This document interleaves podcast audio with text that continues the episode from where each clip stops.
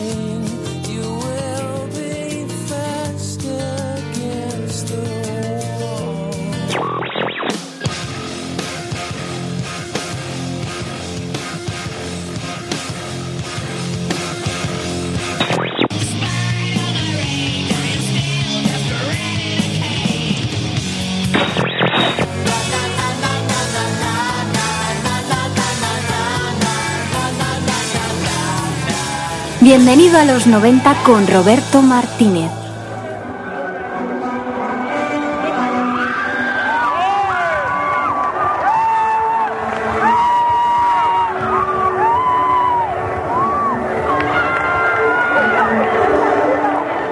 Hola, ¿qué hay? Muy buenas tardes. Sintonizas el 107.3 de la FM. Arranca Bienvenido a los 90.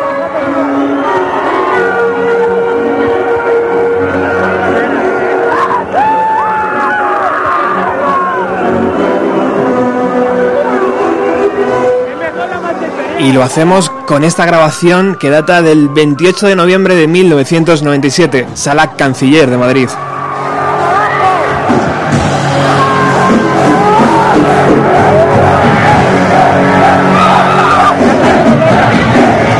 Un jovencísimo Dave Grohl y sus Foo Fighters presentaban el segundo disco, The Color and the Shape.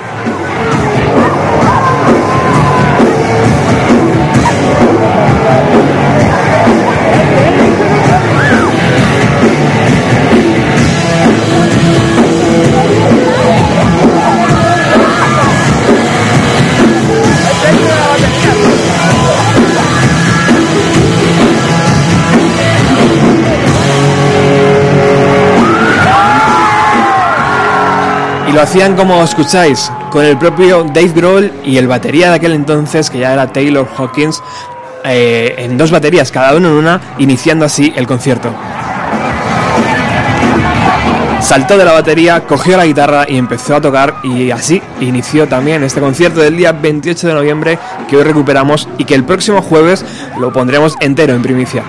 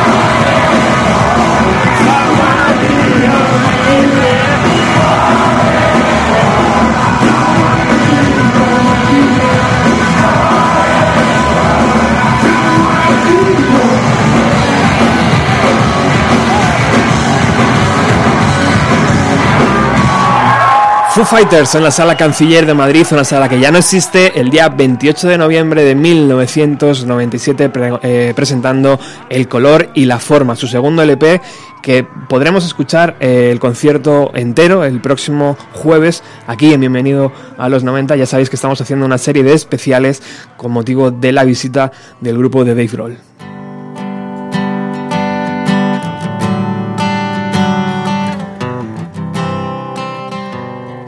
Y el 13 de noviembre, de muchos años después, del 2014, en el programa 102 hicimos una entrevista a un, a un proyecto que se iniciaba, era Johnny Carr, y sonaba así.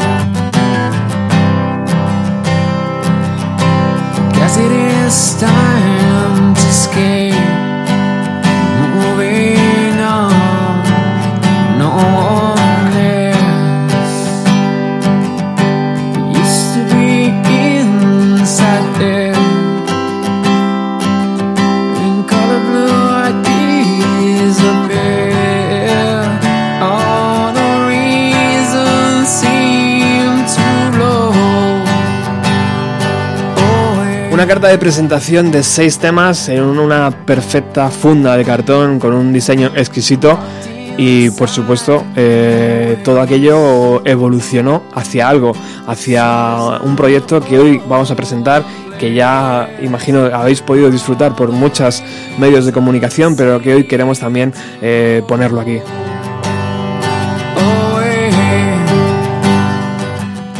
Hola Joan, ¿qué tal?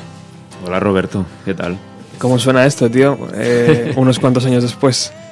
Bueno, es curioso, ¿no? De hecho, bueno, este es un tema que ahora en la gira de, presentación del de Welcome Home, del segundo disco, suelo tocar solo. Ahí un momentillo, ¿no? y bueno, mm, es reciente, esto es de finales del 2013, o sea no, no es tan lejos. Eh, por suerte no, no tiene esos primeros discos que grabé cuando tenía 15 años.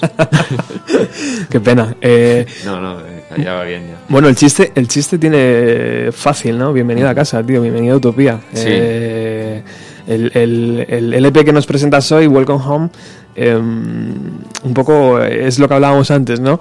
¿Por qué el título? no, es broma, es broma. No, si quieres te contesto a eso. Es broma. No, vamos a, vamos a disfrutar un poco de la música primero. Eh, no, no tenemos ningún tipo de prisa y queremos hacer las cosas calmadas. Por ejemplo, vamos a escuchar este King of California.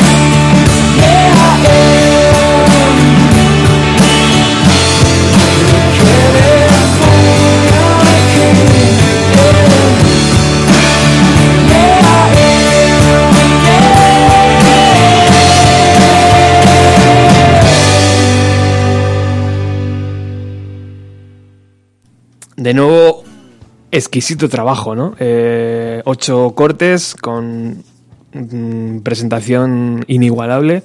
Eh, es verdad, el cartón, tío, enriquece los discos, ¿no? Yo creo que ayuda a que se, a que se vendan mejor, mm, porque eh, cuando uno edita un disco, siempre es, mm, tiene la opción, ¿no? De irte al plástico, de irte a lo que todos conocemos como el CD convencional, o ir un poco más allá, ¿no?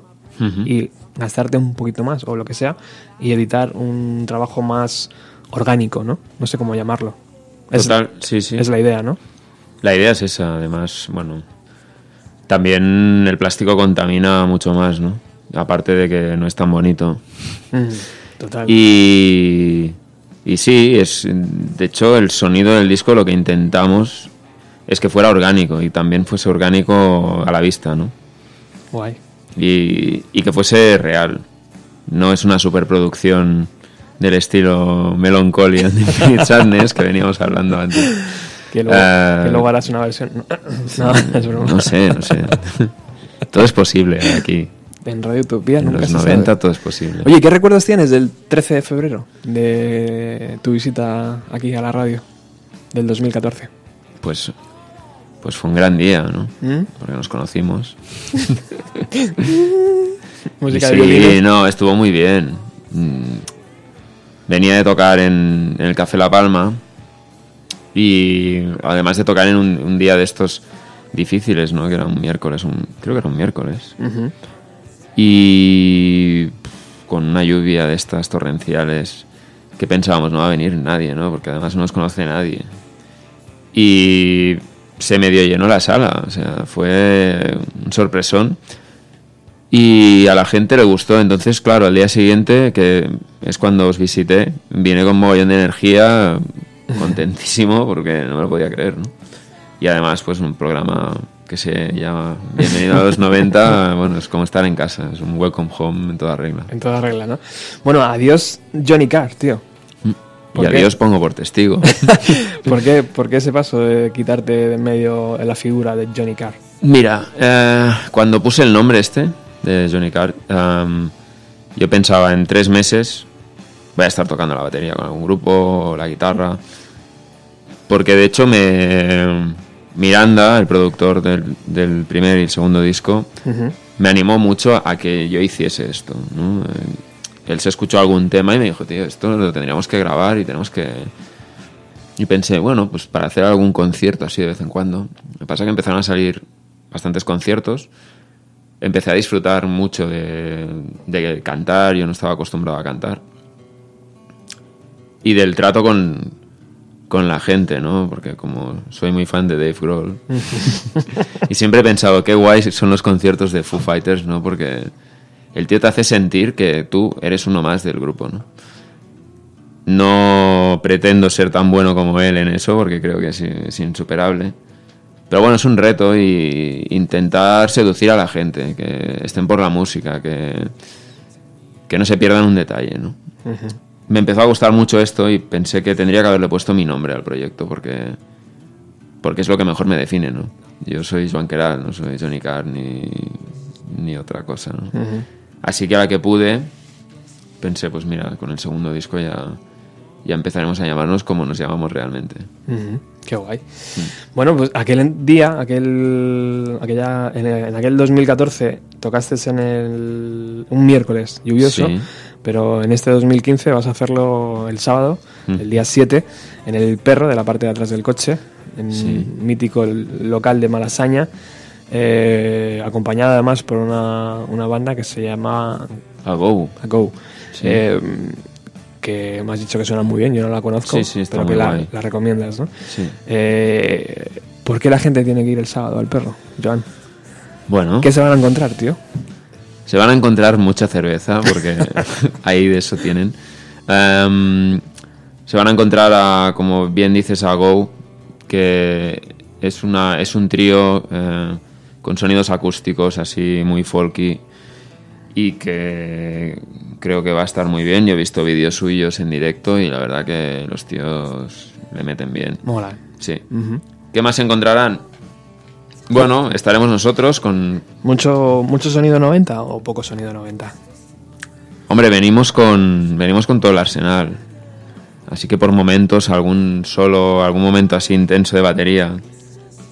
Habrá, pero bueno, claro, el estilo nuestro sí que hay influencia de los 90, porque crecimos con eso. Pero bueno, es un sonido más, te diría, clásico, ¿no? De, más quizá hacia los 60 principios de los 70, pero en lugar de muchas guitarras eléctricas y teclados psicodélicos, pues lo intentamos hacer con las acústicas y sí que con, con alguna eléctrica, ¿no? Porque es el paso natural, tío. Cuando alguien se inicia en los 90 a escuchar Pearl Jam, Soundgarden, el siguiente paso es 20 años atrás. Bueno, a mí me pasó lo que a muchos, me imagino. Yo el, yo, el día que Kurt Cobain se suicidó, yo estaba viendo la tele y lo dijeron en las noticias. Y me entró una depresión de, de- me fui ahí a escuchar en inútero a mi habitación llorando, mis padres intentándome animar, ¿sabes? Yo- era imposible, ¿no? Yo pensaba, es lo típico de adolescente, ¿no? Es, es tu grupo, es tu música y, y no veías más allá, ¿no? Incluso hasta me daba rabia escuchar Alice in Chains o Pearl Jam o Soundgarden, ¿no? Porque pensaba que él estaba Es haciendo daño a, a, a Kurt, ¿no? Pero después con el tiempo, pues, y gracias a mis primos sobre todo, empezaron a pasar discos de Jimi Hendrix, de Led Zeppelin, de Black Sabbath, toda esta movida, ¿no? Janis Joplin. Empecé a escuchar eso y dije, madre mía, como decimos ahí, ¿no? Girat feina, ¿no? Que tenemos trabajo. Y empecé a investigar y me fui mucho más atrás al Delta Blues, Robert Johnson, Led Belly, Blues de Chicago, Muddy Waters, ¿no? Que, que me mencionabas antes por WhatsApp. Em, y no sé si es el paso natural, pero si te gusta la música, está claro que tus ídolos han bebido de otros ídolos y ellos bebieron de otros. Como mínimo, pues por, por curiosidad, ¿no? Está bien investigar. Y... Y, ah, ¿y dónde se inicia, tío? ¿Se inicia ahí? En... en Muddy Waters, ¿dónde se inicia todo esto? O sea. ¿seguirás yendo hacia atrás? ¿Irás a, a- a la música Beethoven. clásica, tío? Bueno, me gusta mucho Chopin. sí. Sí, eso desde pequeño, ¿no? Escuché el nocturno y Joder. me acuerdo que le decía a mi padre, ¿puedes volverlo a poner, por favor? Me decía, hombre, sí. Era como, bien. No sé, yo empecé con los Beatles, muy, muy pequeño. Mm, Hmm. Es que hay, hay mogollón de cosas, tío. Si la Motown, que si... Ya. Es que te puedes ir... Se han grabado cosas tan buenas ya. es, mm, Pero, nu- pero nunca insustituibles, ¿no? O sea, no, una década no puede sustituir a otra. No. Ni los 90 a los 70, ni los 70 a los 50, ni, ni todo esto. Bueno, vamos a seguir escuchando un poco el disco. Eh, ahora me vas a hablar de cómo ha sido el proceso de estos dos años de curro, tío. Que parece que es muy sencillo de repente encontrar un, un- un LP en tus manos, pero imagino que tiene muchísimo trabajo. ¿Con qué gente te has rodeado? Que alguna la conozco, otra gente no, y me gustaría que me hablaras de ellos. Y, y- y bueno, pues ahora, ahora seguimos eh, anunciando ese bolo del día 7, el sábado, dentro de un par de días. Vamos a seguir escuchando eh, este Welcome Home con el segundo corte que se llama Chip Guitar.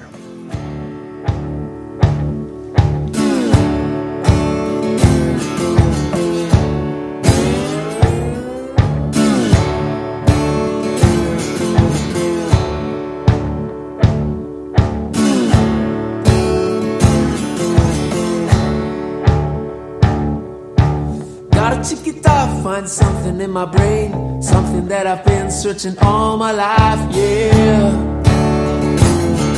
Alright, yeah. It's hard to believe, I know it's kinda strange. 150 bucks, give me all that I am, yeah. Alright, yeah. If you try this, only Saturday.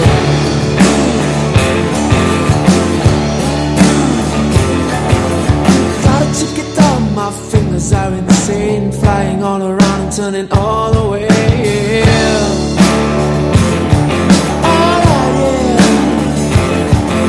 It's hard to believe, I know it's kinda strange. 150 bucks, give me all that I am. Yeah. Yeah.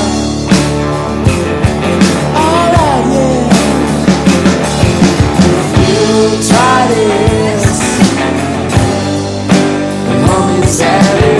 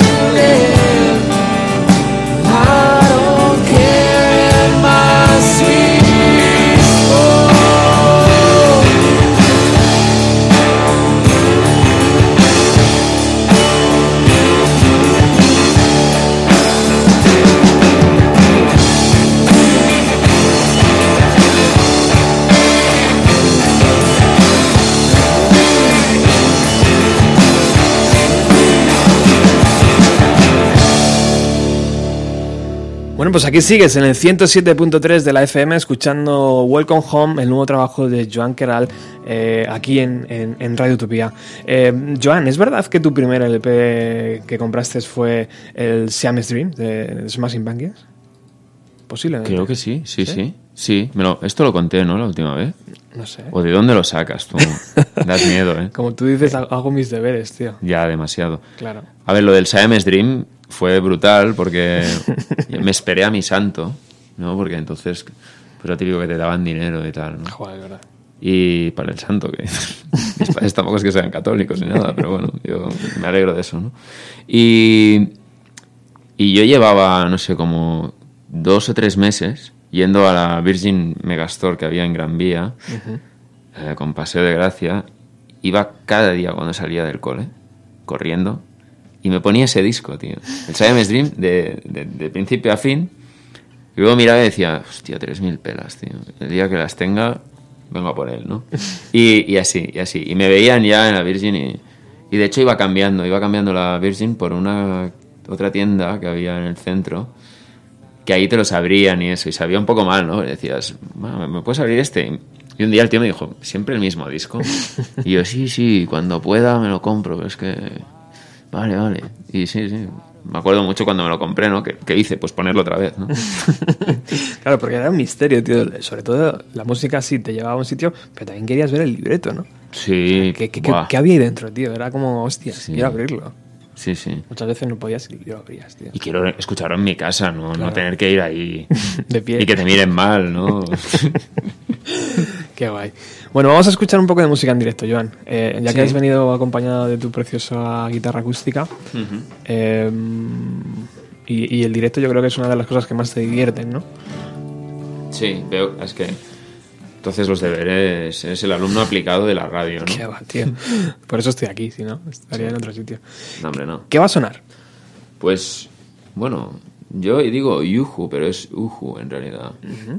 Es la tercera canción del disco. Es la de Tarantino, ¿no? Hostia, es que... ¿Sabes que Tarantino ti- tiene una relación muy especial con esta radio, tío? Él no lo sabe, claro, pero no. Y, y conmigo tampoco lo sabe. ¿eh? El día que se entere todo esto... Hemos hecho aquí verdaderas Pues sí. especiales, tío, de Tarantino y, y bueno. más que Tarantino, de, de una, una manera que tiene de tratar a los personajes, ¿no? Que a veces son un jubilado, una ama de casa normales, ¿no? Que dicen, mira, este podría ser mi vecino. De repente se giran y se convierten en asesinos en serie o en, en, bueno, gente muy cruel, ¿no? Gente que cuando te mata espera que estés agonizando para hacer un chiste que te hace mucha gracia como espectador. Pero si estuvieran ahí delante tuyo, no te reirías, ¿no? Vamos a ello.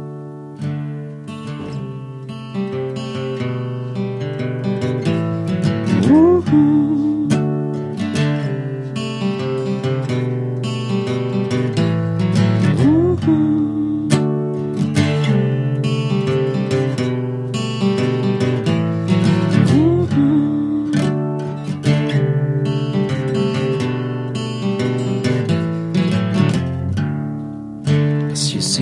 face, if there's no one around, Will you tell me? Mm-hmm. You know that I'm just a regular man. You got nothing to hide, need to spill it out. Trust there's no one around. Mm-hmm. But guess why? Well, are you moving on?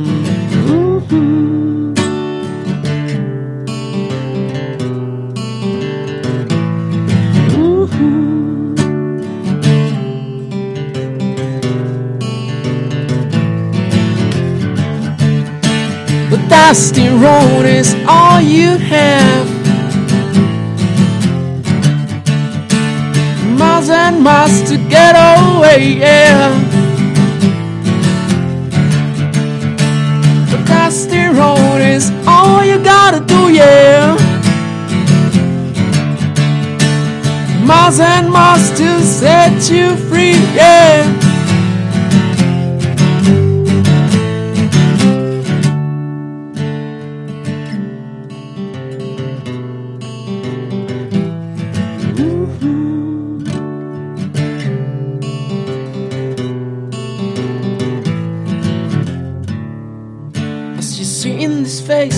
Everything's turning black. Don't ask me again. You know that I'm just a lonely man. There's dust in the wind. Tell me the truth, would you do it again? We know now it's just too late. Yeah. But dusty road is all you have. Miles and miles to get away, yeah. But dusty road is all you gotta do, yeah. thousand miles to set you free. Yeah.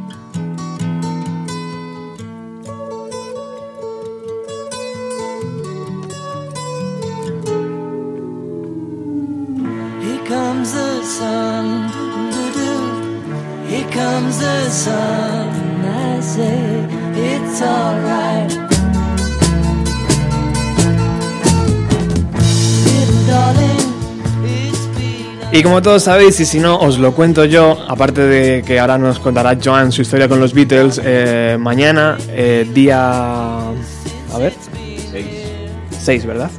6 de noviembre del 2015, la industria Apple, Apple, la discográfica, eh, da un giro de tuerca y sigue sacando un nuevo producto sobre los Beatles. ¿Os acordáis de aquel LP llamado número 1, ¿no? Con la portada roja. Pues mañana sale a la venta el mismo LP, esas 27 canciones creo que son, en DVD con todos sus videoclips. Y espero que esté esta canción. Y si no está, mal.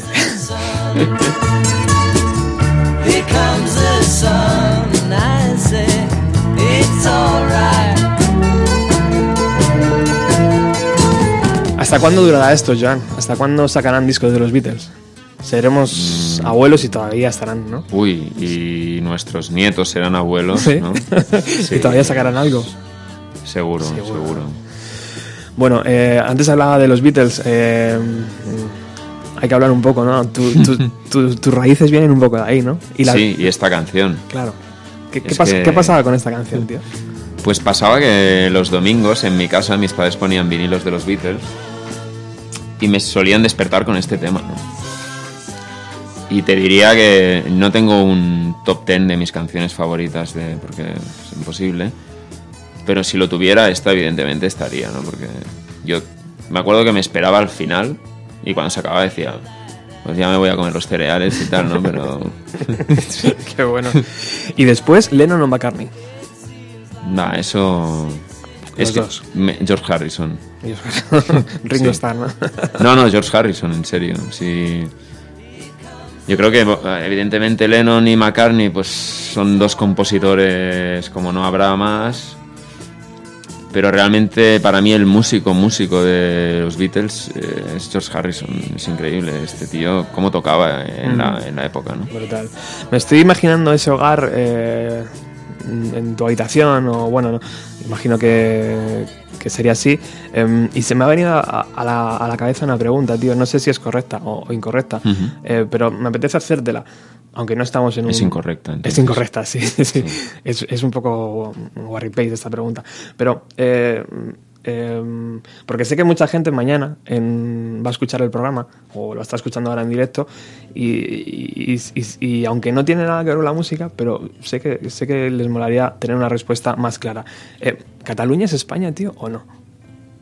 Uf, tío, este tipo de preguntas. Ya. Pero es que me estaba imaginando el hogar, tío, con Mm. los Beatles puestos y tal.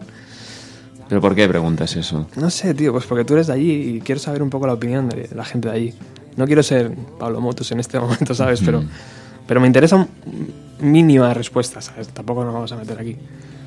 Pero Es que a, mí, y te soy súper sincero, Por no me gusta para nada hablar de temas políticos ni, ni nada de esto, porque siempre que te manifiestas te caen palos o por un lado o por el otro, ¿no?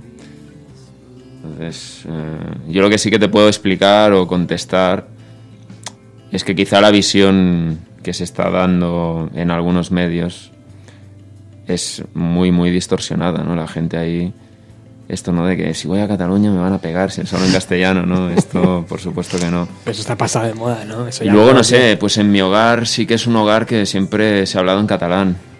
Y es el idioma. Yo canto en inglés y me imagino la música en inglés, pero cuando pienso, yo pienso en catalán, es mi, es mi lengua, ¿no? y, y para mí es un orgullo poder decirlo, ¿no? Y, ah, de aquí a lo que pueda suceder o lo que deba suceder, todo esto. A mí, mm, no sé, yo soy un músico, a mí lo que me gusta es tocar y, y estoy bien en, en cualquier lado, ¿sabes? No, no tengo problemas con nadie. background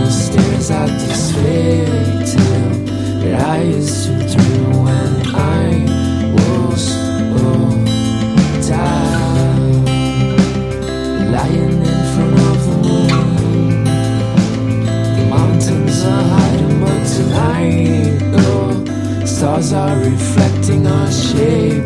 We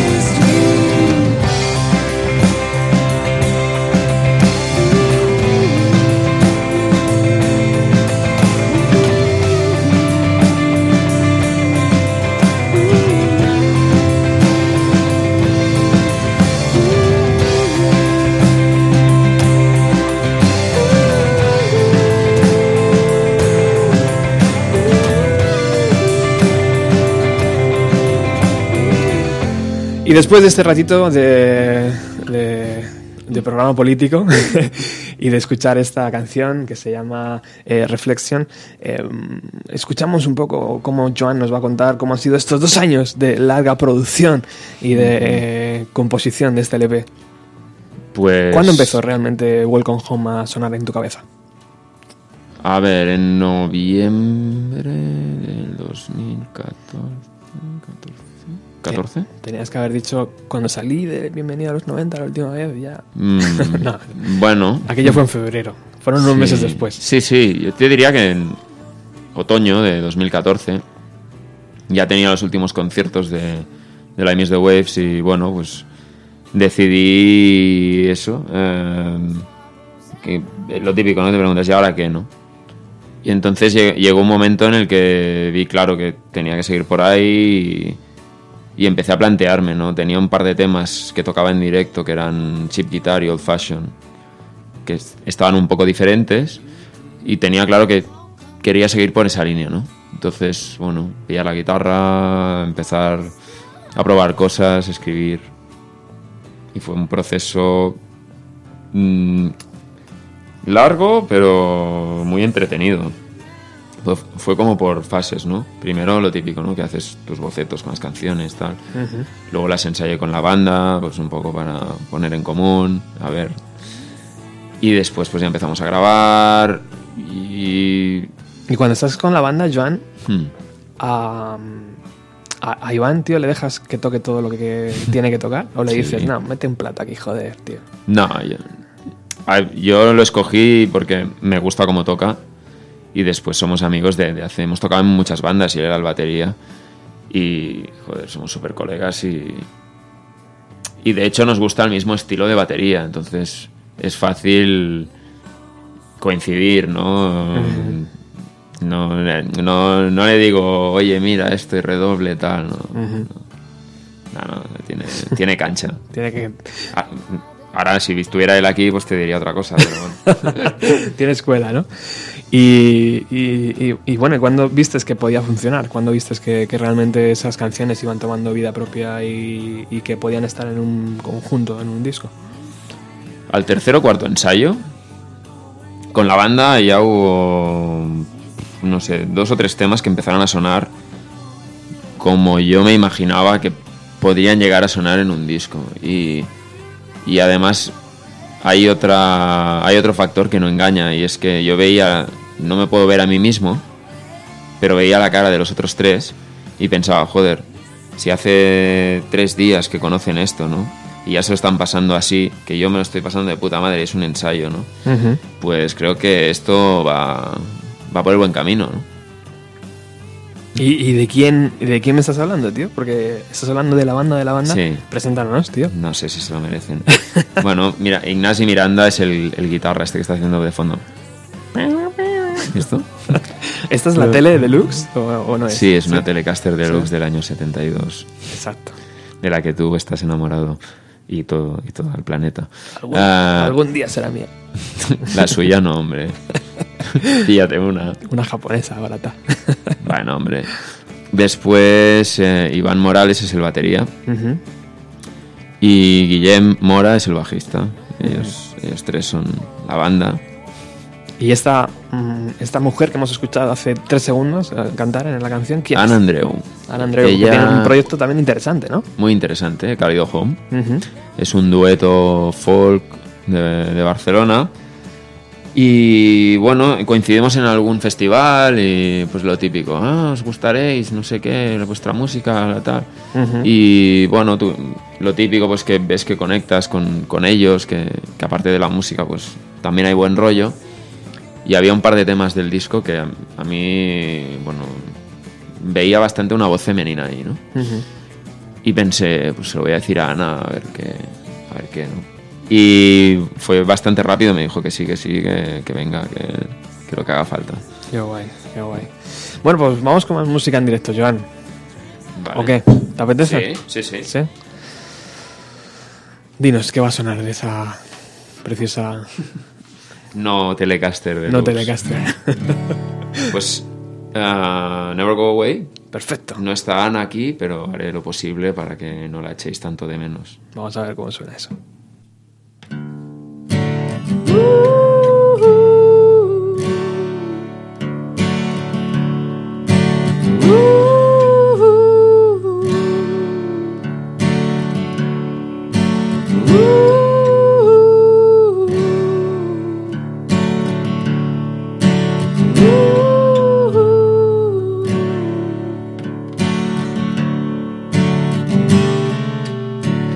Last night I saw your pretty face. You said, I'm done. Found troubles everywhere you were.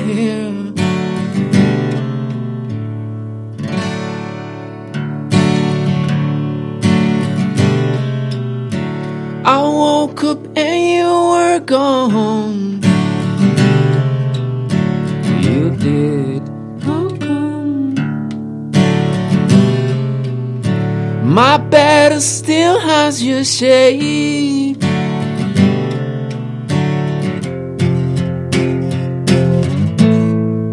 Cause you say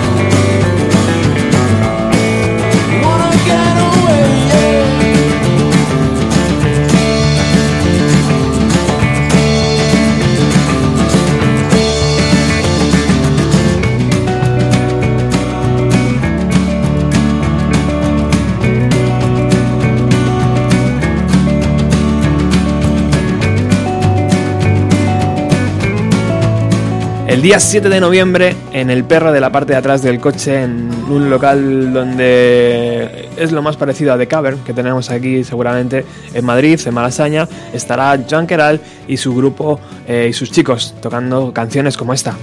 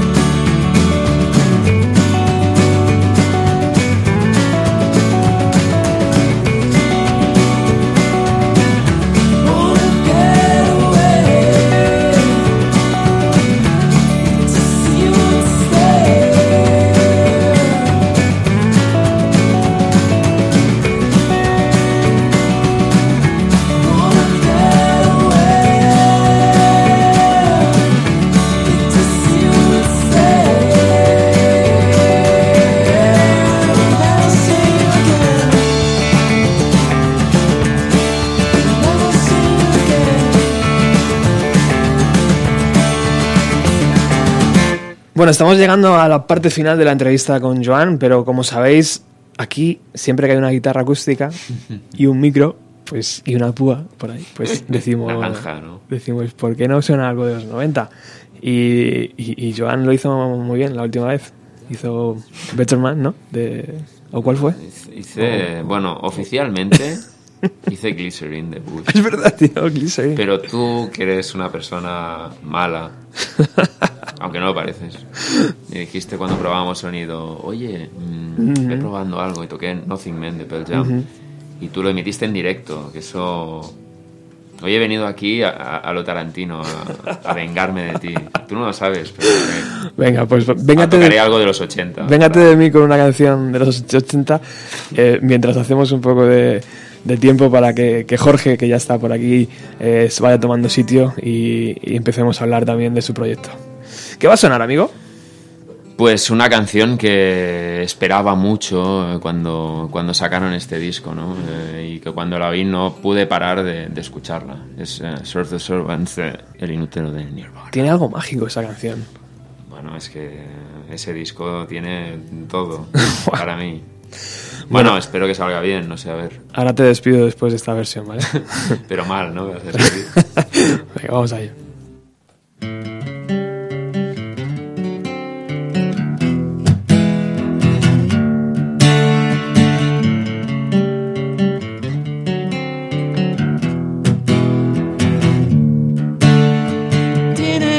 Since paid off well. Now I'm born on. Self-appointed dirty's judge, more than they have sown. If she floats, that she is not always that we thought. There is nothing I could say that I haven't thought before. Serve the servants, oh no. Serve the servants, oh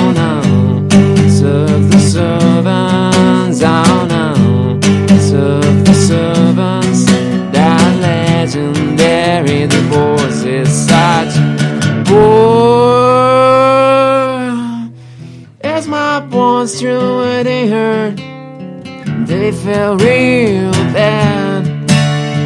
I just have to have a father, and instead I have a dad.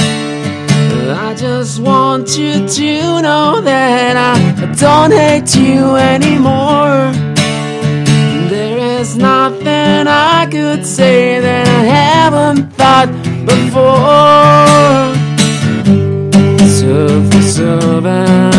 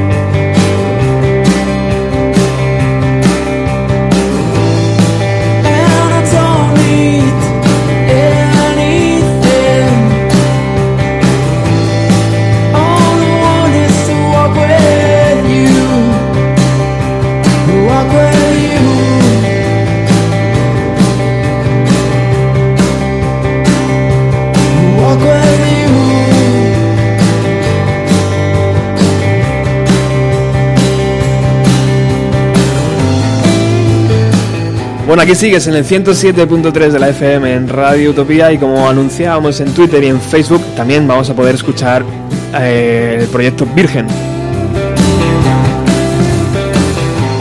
Joan, el día 7, el sábado, nos vemos. Me lo prometes, ¿no? Te lo prometo aquí delante de toda la audiencia. Si no, quedarás muy mal. Y cuando venga la tercera vez, voy a cumplir mi venganza. Si además, tío, me has puesto en la puerta, ¿qué más se puede pedir a estas, a estas alturas del partido, no? que te pongan sí. en la puerta y ya que, que te inviten a la cerveza, prácticamente. Eh, muchas ganas de verlo en directo, ¿eh?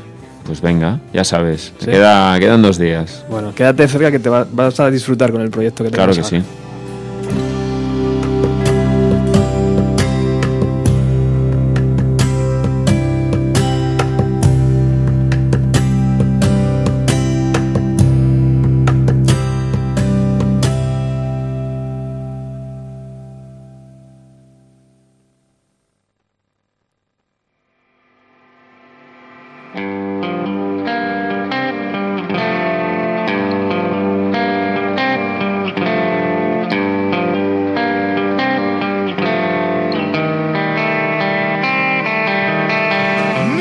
Si antes hablábamos que en febrero del 2014 eh, Joan nos hizo la primera visita aquí a Bienvenido a los 90, en febrero del 2015 Virgen sacó un inmenso LP.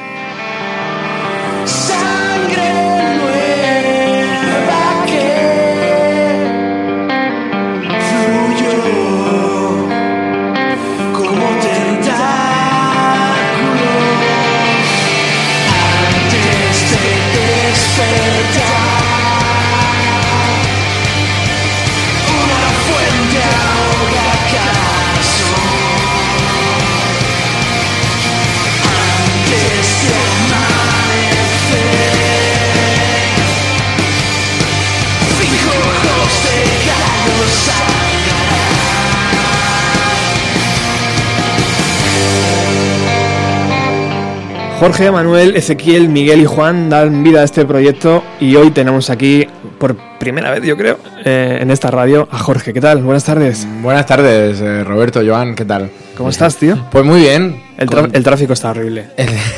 Está horrible y bueno, a pesar de llevar, eh, escuchar, haber podido escuchar algunos programas de Radio Utopía aquí desde hace años, eh, he recordado con cariño el, ver la ubicación, porque nunca había estado, es la primera vez que estoy, y, y decir, bueno, hace casi 10 años que sacamos nuestro primer disco.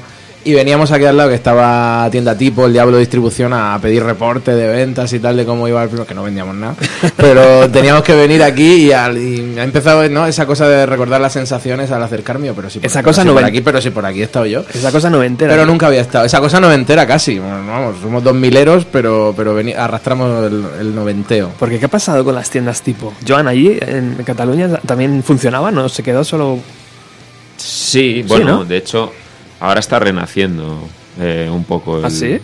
No el- creo, tío. No creo que sean las Allí, en las- Barcelona, ¿Sí? sí. Hay, hay unas cuantas ya que con conciertos que apuestan por propuestas que no son las convencionales, o sea, todo lo opuesto a la FNAC, podríamos decir, ¿no? Ajá. Sí, sí, hay, hay unas cuantas, yo os recomiendo que vengáis. Pero entonces estamos hablando de otro tipo de tiendas. Sí, Tiendas a ver, tiendas tiendas tipo, tipo- eran como tipo. FNAC muy pequeñito, donde había muchas referencias musicales y donde te enviaban un catálogo a casa. El catálogo tipo. Tipo, exacto. Claro, es que a lo mejor es como tiendas tipo, te han tiem- tiendas modelo, ¿no? Vale, vale. claro, el- era el, nombre el No, nombre yo- de, la me- empresa. yo era ya tipo. me iba. Tú de la, de, de la Virgin, de la Virgin no salías, tío. Bueno, pues porque ahí me dejaban escuchar la música ahí sin mirarme mal, ¿sabes? La cosa, la cosa es que la, eh, se disfrutaba muchísimo con el catálogo, sobre todo los que, los que éramos de pueblo. Total. Pues yo ya llevo un tiempo en la, en la ciudad, pero en, en el momento en el que pedías los discos de Merlin Manson, todo lo de todo lo que, que llevaba la etiqueta grunge. Desde hace un tiempo hice una- un artículo que era lo que era grunge y, y- y lo que no era grunge y por la inercia, ¿no? Acababa siendo grunge alike, por llamarlo de alguna manera, ¿no? Que estamos, bueno, esos grupos que hemos hablado muchas veces, ¿no? Con, con un sonido que ahora se vuelve a recuperar con cariño, pero sí era muy radical del, del estilo, como, bueno, yo creo que era uno de mis casos era como, "Mm, no quiero esto, Lo- lo- me lo compro por si acaso, en plan, estamos hablando de Soul Asylum, de los Mm, primeros uf, Goo Goo Dolls, sí, sí. noventeros, que es una historia que sí que le acercaban la americana con, con otra verdad. cosa que si eran muy del grunge grunge de, oye, Ah. tal, esto eran como, no, estos se están apuntando al carro, ¿vale? Exacto. Pero no son, no son reales. Y ahora con, joder, decir que, que grandes discos también nos ha dejado Oh, este, sí. ¿no? este mundo paralelo de, de música comercial en el momento que se apuntaban al Mm. carro, de, de esta cosa de la tristeza, del sentimiento ¿no? que, que, que impregnaba Sí. un poco todo aquello. Y dices, Molaba "Joder, son mucho". grandes discos, pero qué, qué tontín adolescente, ¿no? Era yo en aquel entonces que no, no, estos son, bueno, esto que va, que Sí. va, estos no son los auténticos. Bueno, lo decía Joan antes, ¿no? que, que- que a ve- a veces escuchar a Alice in Chains decía, no, no voy a escuchar esto porque estaré como deshonrando la memoria de Kurt Cobain, ¿no? Claro. así. Ese, tipo, ese tipo de cosas. Es un poco las escuelas, es verdad Sí. que, que yo también fue con, con- Es depende con quién enganches. Es cierto, ¿verdad, Joan? Porque yo por lo menos sí, los que venimos con lo de Nirvana lo percibimos como algo muy, muy puro. Mm. Y todo lo demás pues te sonaba como algo más hard rock con toque tristón o otra historia que no era lo que tú estabas escuchando cuando escuchabas Nirvana, ¿no? Mm. Luego ya descubres que sí, que Nirvana viene de otra historia también, tal, pero lo que, lo que pillas en el momento te, lo, lo percibes así de chaval y es, y es curioso, ¿no? Cómo te, te deja, no, no. O sea, este tío se está dejando aquí la, la, la vida, le sale el alma en ese grito y a mí estos están, mm, están modulando la voz y tal, eso es mentira.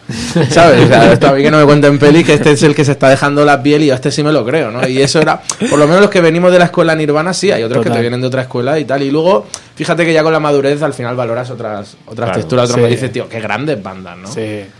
La verdad que- qué gran sí. década. Bueno, hablando de puro, tío, hablando de. Tú veías la pureza en Nirvana y mucha gente va a ver la pureza eh, en este proyecto. Este proyecto que, que arrancó eh, en el 2006 con aquel LP primera vez, Ujú. que os llevó a tocar durante muchísimo tiempo y con grandes nombres. Pues sí. Eh, digamos unos cuantos: Tool, Estuvimos con Deftones. Tool, con Deftones, estuvimos con, bueno, con Berry Charrack varias veces. Y esto sí, entre 2006 y 2008 dimos 80, 90 Con. Nothing también, tío, recuerdo. Con Nothing una gira. Que joder, qué buenos eran también esa- esos chicos bien, que han, han vuelto. Que han vuelto. Están Sí, poco sí. a poco porque Juan tiene sí que tiene varios proyectos, está con Minor Empires y él solo, con Mm. Big Bench. Pero sí que, sí, sí, sí, rulamos con, con todo el mundo que había que rular y queríamos y, y pu- y pudimos, vamos. Qué guay. Eh, La verdad que sí, ya te digo, entre 80 y 90 conciertos, resto de bandas del sur de Alicante, somos de pueblo. Y yo estoy aquí, aquí trabajando ya desde hace años y, y nos, nos apañábamos para rular todo lo que podíamos. Sí, porque sí. además el proyecto mola, ¿no? Porque es de la Vega Baja, tío, de, de allí de Alicante. y dices, coño, pero que también hay ahí eh, un circuito musical. Y ¿o hay una escena que te encantaría. Joder. Que te encantaría. Y, Qué guapo. y yo creo que a Joan también, porque se- estamos hablando de esta pureza y sí que, bueno, tampoco es plan de compararnos con, con nadie, ¿no? Pero es una comarca que son pueblos muy pequeños, pero cuando, digamos que cuando crecimos o nos pusimos en común los tíos que, que más o menos teníamos inquietudes, ¿no? En, en los pueblos, pues hemos hecho lo, hacemos lo que queremos. Vamos, han salido grupos desde post-rock, post-core, ahora hay dúos instrumentales, hay una gran riqueza que, bueno, puede que por no haber un, un amplificador o una, una manera de pu- publicitarlo, promocionarlo adecuadamente, no sea más conocido todo, pero, pero vamos, te puedo hablar de grupos de referencia como Corea, que si le preguntas a Tundra por Corea, ¿sabes? Te pueden decir que en el 2007 sacaron un, un LP que creo que ha sido de lo mejor de, de- de- de todo lo que lleve la etiqueta post en, en este país. Qué guapo. Vamos, era un. Sí, sí, era una banda increíble. Ahora hay gente que continúa el proyecto. eh, algunos de la banda siguen en, en un grupo que se llama Morenas. Y en Futuro Terror también hay gente, ¿sabes? De lo que estaban en Corea. Ahora siguen es otro proyecto ya mucho más canción, pero aquello eran, aquello eran estructuras grandísimas. También Leo, de Nudo Zurdo, también le gustaba Hostias, mucho. Qué grande. Era gran fan de Corea y es un grupo que se quedó como muy de culto. Hacían pequeñas giras de una semana, dos semanas al año, ¿sabes? Y ahí se quedaba. Y ahí se quedaba la Ah, cosa. O Betunícer, José de Jo- José de Betunícer de Cuello y tal, de mi mismo pueblo, vamos, de la calle de atrás. Qué bueno, tío. ¿Sabes? O sea que hay inquietud, hay músicos, hay, hay historia, ¿no? Por allí, pero mm, muchas veces no se conoce. ¿no? Entonces, pues O siempre... sea, que hay, hay un Alicante Sound, tío. Hay un Alicante Sound, es, además es Deep Alicante porque es rural, rural Alicante, Mola. Mola, mola. somos los del sur ya penga- pegando con Murcia, Ajá. ¿sabes? Y, y sí que son, somos de pueblo, pueblos pequeñines y con, con ganas, vamos. Qué guay. Bueno, ¿y qué pasó con Virgen, Jorge? 2000 Bueno. 2006, vale, sacamos el disco, las críticas muy buenas, tío, un sonido muy acertado, contundente. Gracias. Nos ponemos a hacer bolos, tío, con gente muy importante. Imagino que eso ayuda mucho a la hora de aparecer en revistas y, y en medios de comunicación. Y el siguiente paso, lógico, era el, el nuevo LP, ¿no? Pues sí, eh, además, y además estábamos en, en ese aspecto bastante sanos, ¿no? Porque en, bueno, ya la- la- el verano de 2007 estábamos ya componiendo y teníamos ahí cuatro o cinco canciones, pero nos fuimos por derroteros muy técnicos, ¿no? ¿Sabes? La cosa de venir de, de estructuras del, del- del hardcore, de cosas muy de refuse, muy de at driving, muy de, de este palo. Nos envenenamos un poco con todo esto, también nos gusta el palo mastodon y tal, aparte de lo, ¿no? Esta cosa muy barroca y tal. Pero aparte de gustarnos y ver, bueno, lo podemos hacer, pero no nos llena.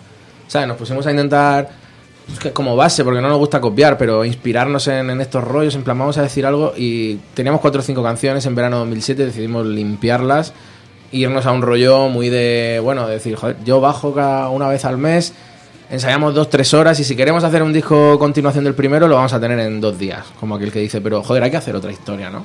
Entonces, ya, el boquete de que se te instala en la cabeza de vamos a hacer un disco conceptual, pueden ser, somos virgen, los pecados capitales, cada canción que exprese un, ¿sabes? Que exprese un pecado capital, esta un ritmo repetitivo, la gula, algo empachoso, en plan intentar expresar con la música que nos parecía bastante divertido desde el punto de vista compositivo, en plan, no vamos a, no era una megalomanía loca de esta de, vamos a, no, ¿sabes? Ese rollo, joder, hemos hablado de esto, hemos hablado de nuestras historias, es sobre todo una cosa inspiradora compositivamente hablando, ¿no? Es decir, tienes una meta. Ah, no eres un músico de música clásica, pero sí que quiero, con, pues con los recursos que pueda, intentar recrear lo que es la chulería, ¿sabes? Lo que pueda ser la, las cosas asociadas a la ira, tal, con dos baterías. Teníamos un poco planteado ahí la historia. Luego, al final, el, el- nos dimos cuenta a la hora de escribir letras y transmitir que, los pecados en concreto, aunque sí que nos había servido como inspiración en, en las canciones, no era lo que. Era algo demasiado genérico, demasiado corte inglés, ¿no? Demasiado como. Muy comercialote, ¿no? Lo vimos muy de decir, tío, sí, son los pecados capitales, nos ha servido para inspirarnos un poquito, ¿no? Y tirar las canciones, pero vamos a hablar y a la hora de- incluso de escribir letras en concreto, decíamos, es que yo no me quiero referir a una historia que lo diré con mi hablar. Y el hablar de allí es muy particular, porque es como un- el panocho mezclado con... El panocho murciano mezclado con acepciones eh, valencianas y demás, ¿no? De ahí viene el título además del LP. Claro, polsaguera es una polvareda en, en ese tipo de dialecto y tenemos un montón. Tenemos las bleas, que son las de los bledes, ¿sabes? Y tenemos la, la boria, que es la boira. O sea, tenemos, ¿sabes? Cosas que vienen de- del valenciano, de- del catalán, eh, bueno, totalmente fusionadas con lo que es el murciano de la huerta, ¿no? Entonces hay un hablar muy particular y que la gente de ahí le, le gusta mucho y nosotros es como nos expresamos. Y dijimos, no puedo expre- expresar esto aquí, aquí, yo lo quiero decir así, pues es un mondongo, decimos que es un gran mondongo, pues es un gran mondongo, y la canción se llama así, pues es un arcasil, es una alcachofa, pues es un arcasil, ¿sabes? Y empezamos a, y así nos sentimos súper cómodos, ¿sabes? Es decir, a esto sí lo puedo gritar porque es lo que hablo aquí, ¿sabes? Y, y en esa nos pusimos a darle un poco del, del hablar de la zona. Qué original, ¿vale? tío. Me parece súper. Bueno, fue un planteamiento sin esperar nada y sabiendo que sobre todo luego además lo tienes que explicar, ¿no? Porque dice, bueno, aquí medianamente lo van a entender, pero claro, te "Oye, ¿qué?". pero y empiezas y dices, bueno, mira, es lo que es. ¿Sabes? Que lo hacen muy para ti, que es la, que es la historia, y, pero te sientes cómodo y lo expresas con, con ganas, eso sí. Hay un corte en, en el LP que yo creo que resumen muy bien, y que es el siguiente que viene, La Casa de las Conchas. Resume muy bien eh, la idea de estos chicos de crear un, un disco totalmente original y diferente. Vamos a, vamos a escucharlo y vais a entender lo- de lo que hablo.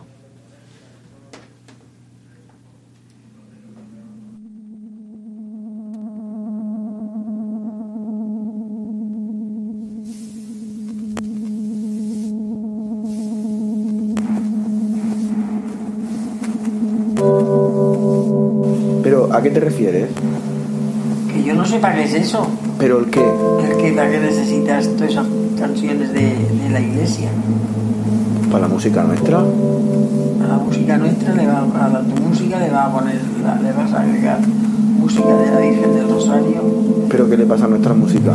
Coño, porque no está bien. ¿Pero por qué nuestra... ¿Pero por qué? Porque la música vuestra es música de, de, de esa. De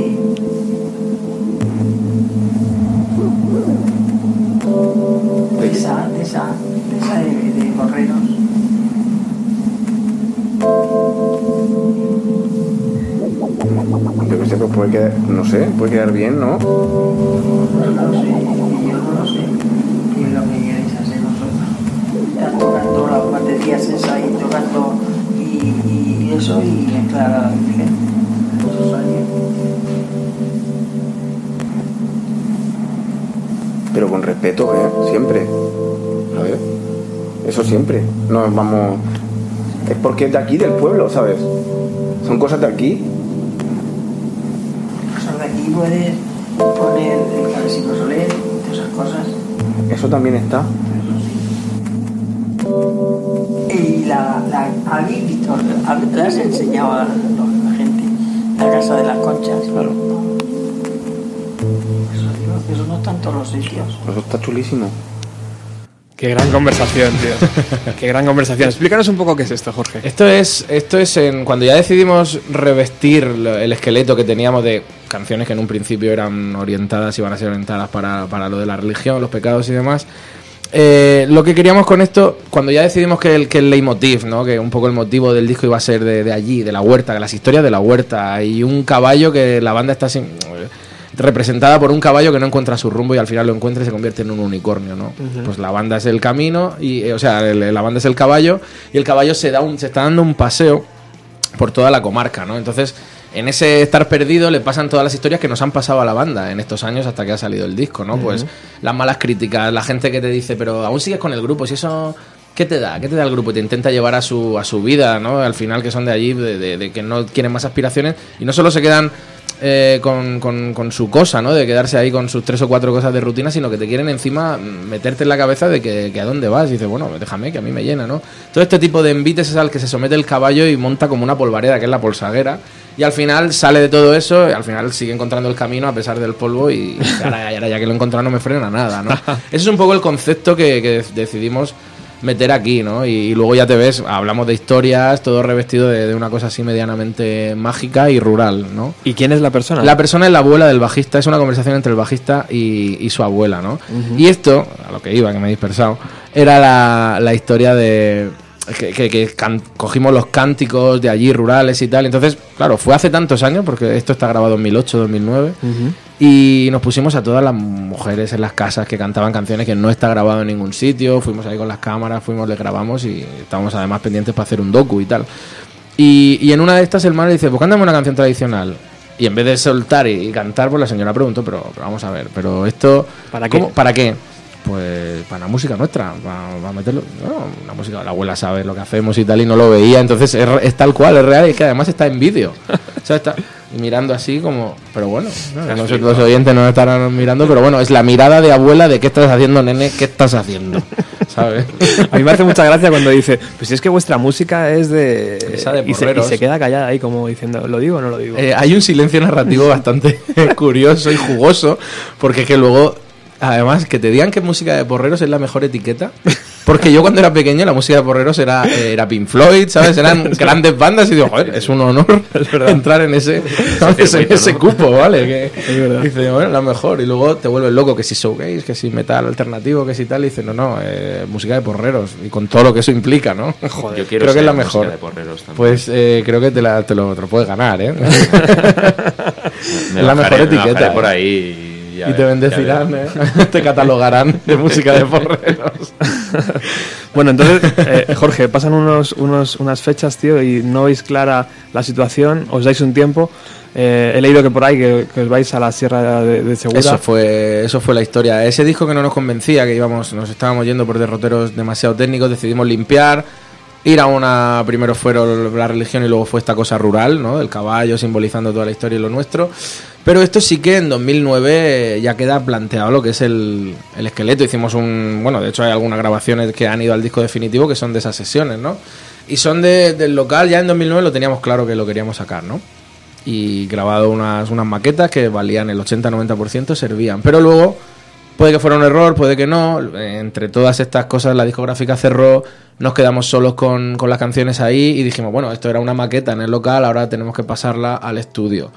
Y esto tiene parte buena y parte mala, ¿no? Parte que aprendes con, con el tiempo y parte mala. La buena, un gran colega y gran productor que ha sido Pablo Pulido, que ahora es director del, del Estudio 1 en Colmenar, donde ha grabado gente como Fito y ahora está además está grabando, ha grabado Triángulo Amor Bizarro, está grabando muchísima gente, lo tiene hace poco tiempo. Él entonces no tenía estudio residente, entonces era nuestro técnico de sonido y, y sabía el proyecto, le gustaba mucho y se venía con nosotros a las sesiones en la casa rural, a componer todo y desde el principio dentro, ¿no? Y luego, bueno, su vida profesional empezó a ir mejor y se empezó, tuvo la oportunidad de empezar a montar este gran estudio y nosotros ya estábamos con las primeras grabaciones hechas y tal y claro, pues la responsabilidad y el trabajo y la ocupación de tiempo que lleva y que conlleva eh, montar un gran estudio así, ¿sabes? Pues pues hacía que nuestro proyecto que era había empezado desde el principio y de manera muy romántica y una implicación total, pues de vez en cuando pues teníamos que esperarnos, ¿no? En plan, bueno, chicos, espera que tenga un hueco porque esto era así, era el pacto, ¿no? Luego con el tiempo aprendes que aunque sean amigos o haya implicación, pues está bien también pactar unos tiempos y un dinero, sea lo que sea, y por lo que pueda pasar, ¿no? Pero éramos unos nenes con toda la ilusión de hacer un, un disco súper chulo y, y guay, y al final ha acabado siendo, pero bueno, con muchos, con muchos años después. A la gente pues, le sorprende ver a veces que sí, que hay canciones 2008, 2009, 2010 puede que estuviera casi todo grabado, y luego, bueno, sí, hay que darle una vuelta a la mezcla o tal. Bueno, pues igual estabas en un enero o un diciembre, nos tenemos que ir a Semana Santa. Ay, no, se me ha complicado porque tal, nos tenemos... Y así han pasado los años, así.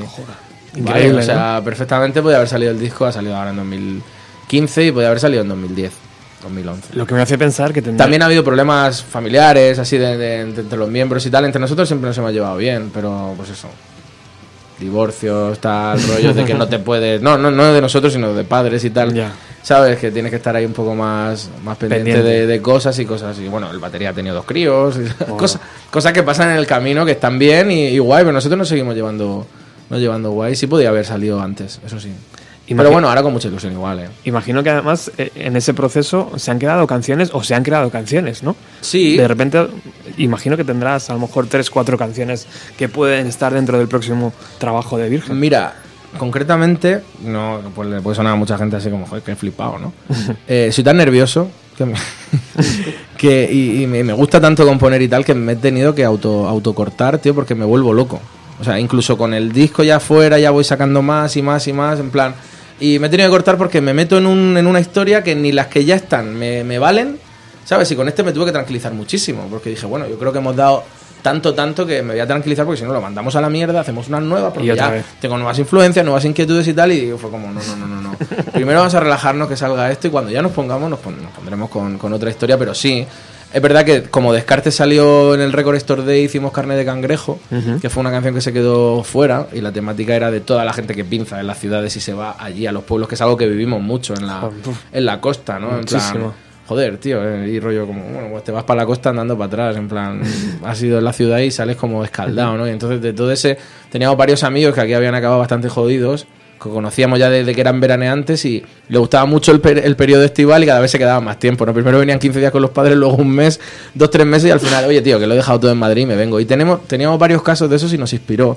No, no estuvo al principio la canción, o sea, no la vimos en, en la línea narrativa del principio de la historia de, de tal, por eso la dejamos fuera, pero la enganchamos con dos de estas super técnicas que te digo que también teníamos teníamos grabadas de antes y, sacamos un EP para el Recolector Day. Pues va- es- vamos a escuchar un poco porque estamos hablando. Me da la sensación de que estamos hablando mucho. ¿no? Muchísimo. Muchísimo, ¿no? Y la, y- y música la aquí. gente quiere escuchar música, así que vamos a escuchar, eh, por ejemplo, tengo aquí cuello, cuello, Cuello libre. Vamos a Esa luego te cuento. Esa es impo- imponente.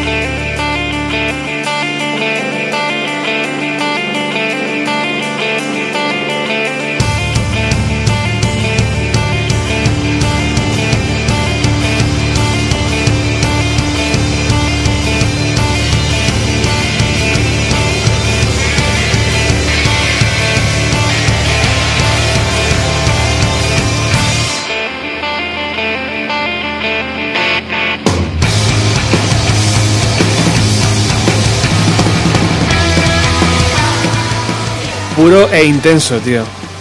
Imagino que te habrán dicho muchísimos halagos y te habrán y que todas las, las respuestas han sido positivas, ¿no? Porque la verdad que hasta ahora la crítica está siendo sospechosa, sospechosamente buena, buena en, todo, lo cual agradecemos porque ya te estoy contando que ha sido un, camino que, si bien sí salió claro y fácil hace muchos años, ha sido tortuoso lo que es el llegar a, en plan, que ya lo, oye, que ya lo tenemos, oye, que ya lo tenemos. Entonces, eso ha sido un poco difícil y agradecemos muchísimo eh, esta crítica. Mm. Es verdad que en su día, ¿sabes? Hubo de todo, ¿sabes? Cuando ya sacamos el primer disco, hubo de todo y en este se están portando, ya te digo, muy, muy, muy bien. De verdad agradecemos a toda la gente que se ha tomado la molestia por entender el, el motivo, el lenguaje, eh, ¿sabes? Que estén las canciones unidas y que hayamos sacado algo especial. Muy nuestro, muy de nuestra tierra y que se esté entendiendo. La verdad que poco a poco, en, en los meses que llevamos del disco fuera, Cosa que bien. el trabajo de Héctor Delgado ha ayudado mucho. muchísimo. O sea, es el, Muchísimo, el tener, artista. El tener el EP en las manos es otra cosa. Sí. Cuéntanos un poco qué- qué- cómo, cómo se describe ese, ese sonido en el, en el arte del disco. tío. Pues imagínate, la película que tienes en la cabeza, muy concreta con, con tus colegas, que sí, que has estado de risas, has estado serio, decir, pero no, no, en serio, a ver, ¿cómo sacamos esto?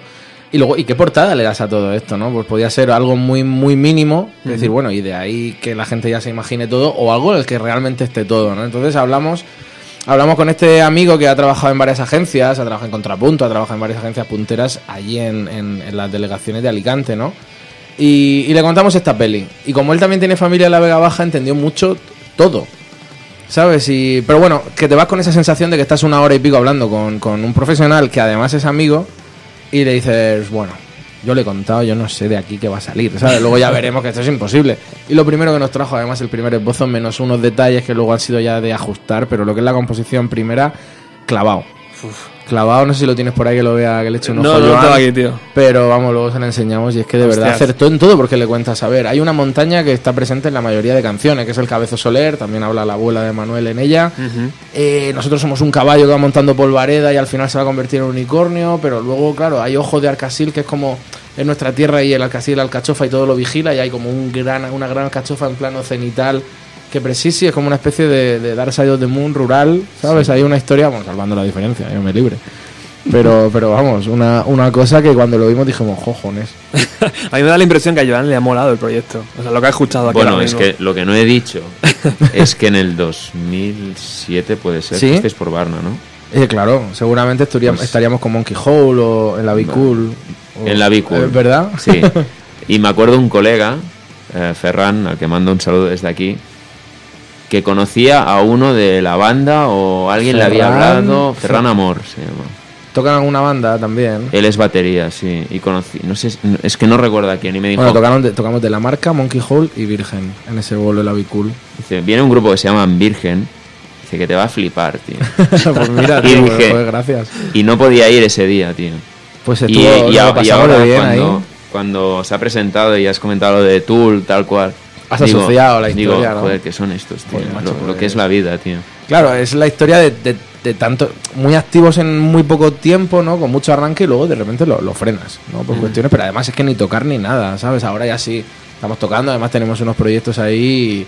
Venía además en el coche cerrando una historia para el 2 de abril. Que aún- Cuéntanos, cuéntanos, porque nos tenemos que ir Lo vamos a llevar al teatro, tío. ya. ¿Al teatro? Paul Saguer lo vamos a llevar al teatro, además con, con, Sí, con unas cosas ahí, con unas percusiones, unos bailes flamencos y unas Sí, historias enriqueciéndolo en un teatro que ya está cerrado además la fecha. Qué grande.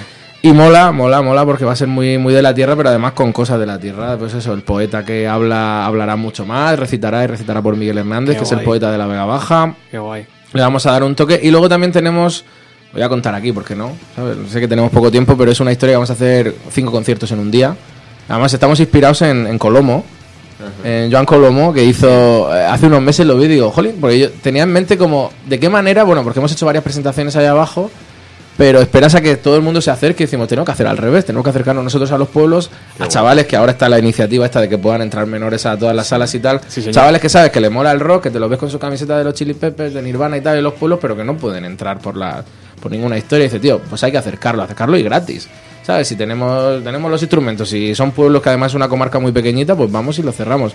Y, y, y estábamos esas historias, pero claro, tienes como el concepto antiguo del bolo, ¿no? Cada día un bolo. Y, y hace unos meses sí que vi un cartel de Colomo, que además eran cuatro bolos el mismo día y cada uno en una de las, en una de las provincias catalanas, ¿no? Qué chulo. Y digo, joder, ahí está la clave. Además que desde aquí, bueno, se lo mando a... Que la idea es, es, es esa, es inspirada un poco en la, en la de Colomo, ¿no? De, de decir, bueno, él lo hizo cada cosa, pero nosotros va a ser dentro de la misma comarca y cinco bolos. Pues y mira. estamos viendo un poco la logística de cómo nos desplazaremos de uno a otro, cuáles van a ser las ciudades definitivas y tal. Pero, pero vamos, eso lo queremos hacer enero, febrero. En abril será esto del teatro y luego tenemos algunas, algunas fechas más. Pues primicia para Bienvenida a los 90 y los oyentes de Radio Total, Utopía. totalmente. Fantástico, Jorge. Joder. Nos tenemos que despedir, chicos. Eh, muchísimas gracias, Jorge, por haber venido hasta aquí. A vosotros, de sé verdad, que, eh. sé que son días locos, tío, pero muchísimas gracias Días por, locos, qué grande. por haberte acercado. Y Joan, tío, nos vemos el sábado en el perro. Exacto. Y Eh, Jorge, si quieres venir. Pues gracias, eh, que estoy por aquí por... Sí, sí. Sí, sí, sí. Además, a ver si me llevan mis colegas los vinagres, que están sacando ahora disco. Y nos vendemos por ahí una cervecilla si te vemos, Claro tío. que Que, sí, lo que, vamos, lo que he enganchado cuando te he pillado me ha molado. Bueno, Joan estará. Además, sabiendo que venimos de lo mismo. sí, sí, seguro. ahí de, de la misma historia. tío. Todo bien. Bueno, gracias, chicos. El próximo jueves regresamos con más música de los años 90.